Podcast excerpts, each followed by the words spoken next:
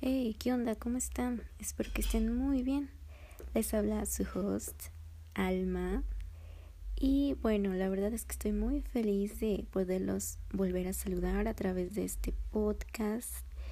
Y bueno, agradecerles infinitamente por escucharnos a mí, a mi compañero Josh y de las respuestas tan positivas que hemos tenido de este podcast.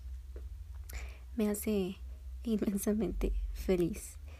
Y bueno, empezando con el tema de hoy, eh, verán, les voy a contar una anécdota muy graciosa. Bueno, ni siquiera graciosa, pero muy interesante que precisamente el día de ayer eh, me topé eh, de una manera sin querer, pero bueno, una, una serie de posts que ya saben en Facebook sobre el feminismo, sobre la aprobación de la ley Olimpia en diferentes países, este, estados, perdón.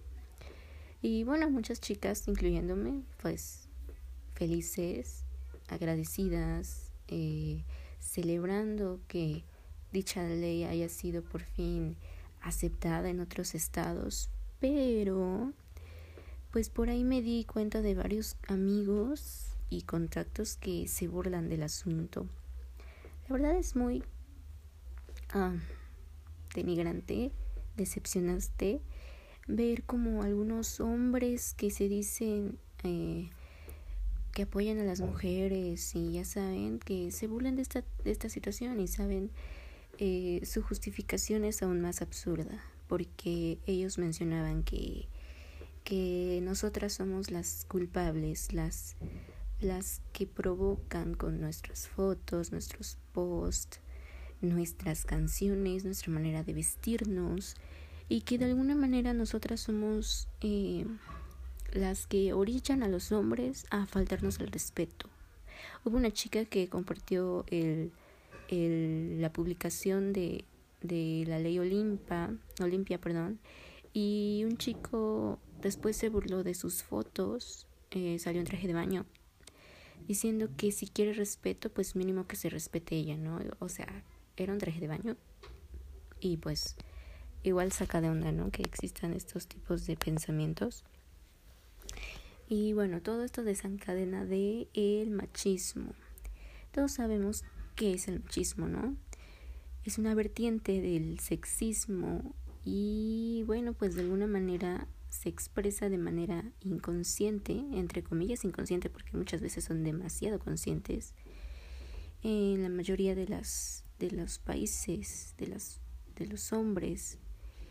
Y bueno, según ellos no tienen eh, la menor idea de que estén actuando de esta manera, pero en sí, desde mi punto de vista, este sistema de creencias o, bueno, ideologías, si quieren así llamarlo, se clasifica por grados de superioridad de parte de los hombres y de inferioridad que dan a las mujeres.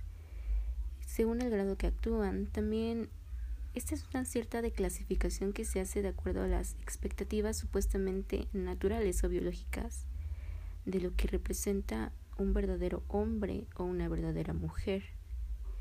Y como saben, este tema es ya de varios años, pero en estos últimos años se ha desencadenado una serie de actitudes tan negativas que la verdad yo digo, es neta, o sea, así los educaron de, niños o de chicos. Y si se dan cuenta es una variante que se viene repitiendo desde, uf, desde mucho tiempo.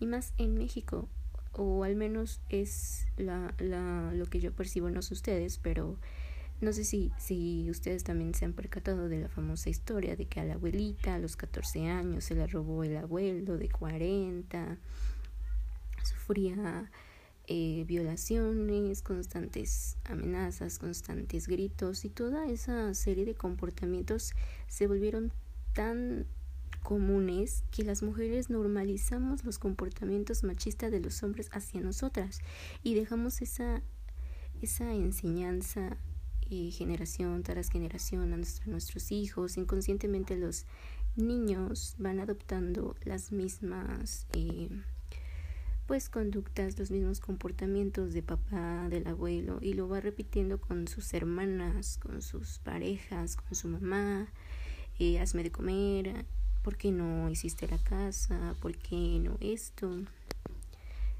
Entonces, pues bueno. Uno de los temas más importantes que hay que conocer es el llamado androcentrismo, que ve al, al varón como centro de atención, como centro de todo y de alguna manera se manifiesta con una actitud de desprecio, de discriminación, de falta de respeto, entre otras cosas, hacia la mujer.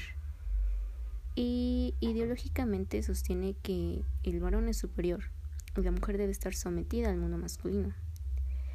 Esto se me hace verdaderamente eh, fuera de contexto, porque estamos en pleno 2020, ya casi por terminar, y todavía hay estas actitudes machistas. Y no quiero decir con esto que las mujeres tampoco sean eh, irrespetuosas o, o semejante al varón, obviamente las hay.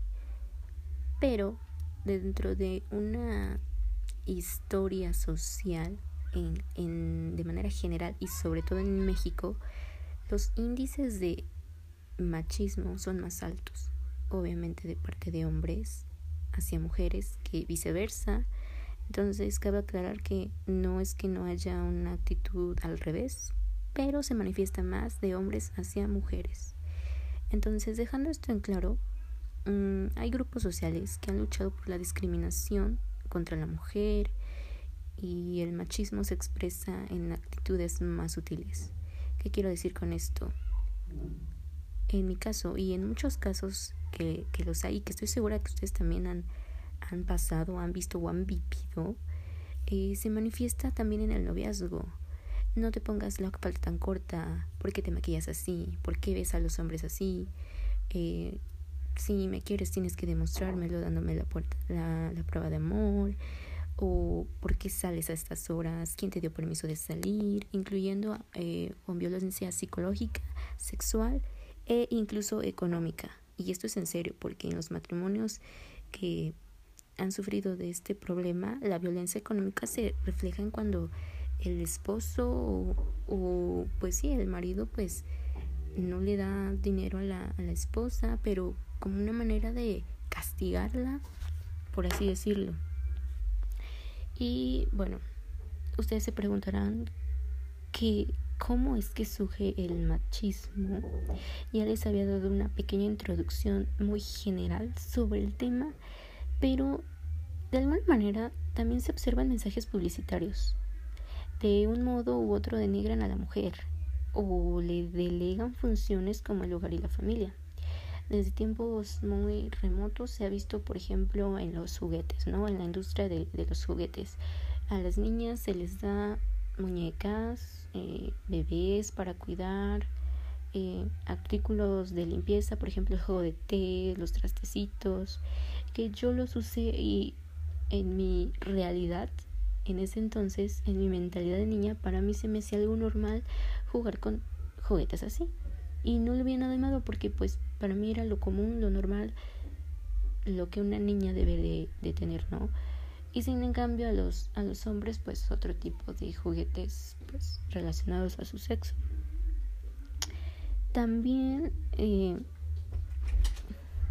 algo que eh, llamó mucho mi atención porque desde una edad temprana, los varones son llevados a estar conscientes de su conducta, que puede hacer que otros sospechen que ellos no son hombres verdaderos, por así decirlo.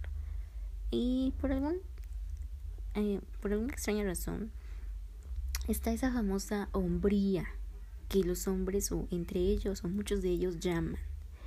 Eh, no eres hombre si usas rosa. Dejas de ser hombre si haces eh, labores del hogar o dejas de ser hombre si entras a la cocina, ¿no? O se te van a caer los huevos si, si, si vas a, la farmacia a comprarle toallas femeninas a, a tu novia, ¿no?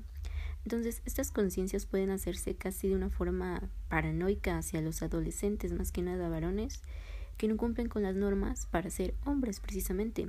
Y esa conciencia es un producto de de orientación hacia la construcción de un balón, de un varón dominante, perdón. Y bueno, los padres temen fuertemente que sus hijos varones eventualmente pudieran exhibir características consideradas como femeninas e indeseables por su propia imagen social, porque muchos de estos padres o son extremadamente religiosos o son extremadamente conservadores que si ven algún tipo de conducta así en sus hijos o en sus familiares o incluso entre amigos los tachan de putos, ¿no? Y de ahí no los bajan, teniendo esa palabra como ofensa. Entonces, también este algunas veces la madre tiene que o tiene a a conducirse como la guardiana de la sexualidad del hijo, porque como tal la comunicación en su generalidad no se tiene con el papá, se tiene con la mamá. Y probablemente para evitar cualquier posible cuestionamiento de la misma masculinidad del padre, pues los varones son creados en un ambiente fuertemente restrictivo, prohibitivo, que deteriora su, su, su autenticidad, su autoestima. Y bueno, no sé si ustedes se hayan dado cuenta, yo creo que sí, los más los jóvenes que me están escuchando el, la aplicación de TikTok y hay una hay una chica no recuerdo ahorita el nombre pero se ha hecho muy muy famosa muy viral comparten sus videos en Facebook en Twitter y en TikTok obviamente sobre cómo es una una sátira tan real de, del machismo en México y su personaje se llama Tomás. Seguramente ya saben de, de quién hablo no pero esta chica empezó como una broma no hacia los hombres eh, que se burlaban del, del movimiento feminista o, o de las chicas en general. Y hace una sátira y una burla tan real de cómo se ve el machismo en México y que, bueno, aparte de que sus videos son cómicos, al mismo tiempo te quedas pensando en decir, oye, sí, y sí, conozco a varios con ese tipo de comportamientos tan, tan del asco que, bueno, mejor ni digo nada. Y el problema aquí en México es que los mismos hombres no aceptan que son machistas, no aceptan que el respeto está desde casa, desde ellos mismos. El respeto está en todas partes y se refleja en todo. O sea, una mujer no tiene la culpa de, que la violen, de que abusen de ella, de que la golpeen, de que la agredan, de que la discriminen. No tienen la culpa de eso por, por su vestir, por su manera de pensar, por su manera de publicar cosas, por las canciones que escucha, por la música que baila, porque pues los gustos son son de cada quien, son son algo personal que no define a la persona, pero desde históricamente hace tiempo, pues los hombres ven a las mujeres como culpables de eso. Y por el hecho de ser mujer, nosotras somos las que deben, debemos de cuidarnos, pero ellos no son los que deben de respetarnos. O sea, ¿cómo les explico? Nosotras sí debemos de guardar la compostura, pero ellos por ser hombres, por ser machitos, no la deben de, de, de controlar.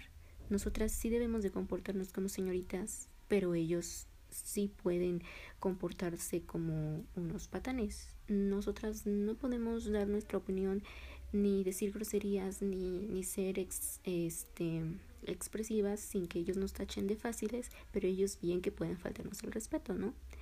Entonces, bueno, es, es algo muy, muy complejo para, para seguir hablando. Y bueno, he visto varios eh, hombres que han cambiado su manera de pensar, ya sea porque han sido víctimas de, de la violencia de género hacia su, sus familias, sus seres queridos y por eso cambian o porque ven este tema de una manera más seria, se informan, pues cambian su manera de ser, pero hay otros que la verdad no les interesa y yo creo que sienten que dañan su, su, su imagen de machito, su imagen de hombre alfa.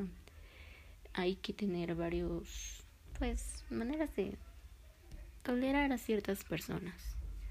Y bueno, más que nada ese era mi, mi punto de vista. No sé ustedes qué piensan.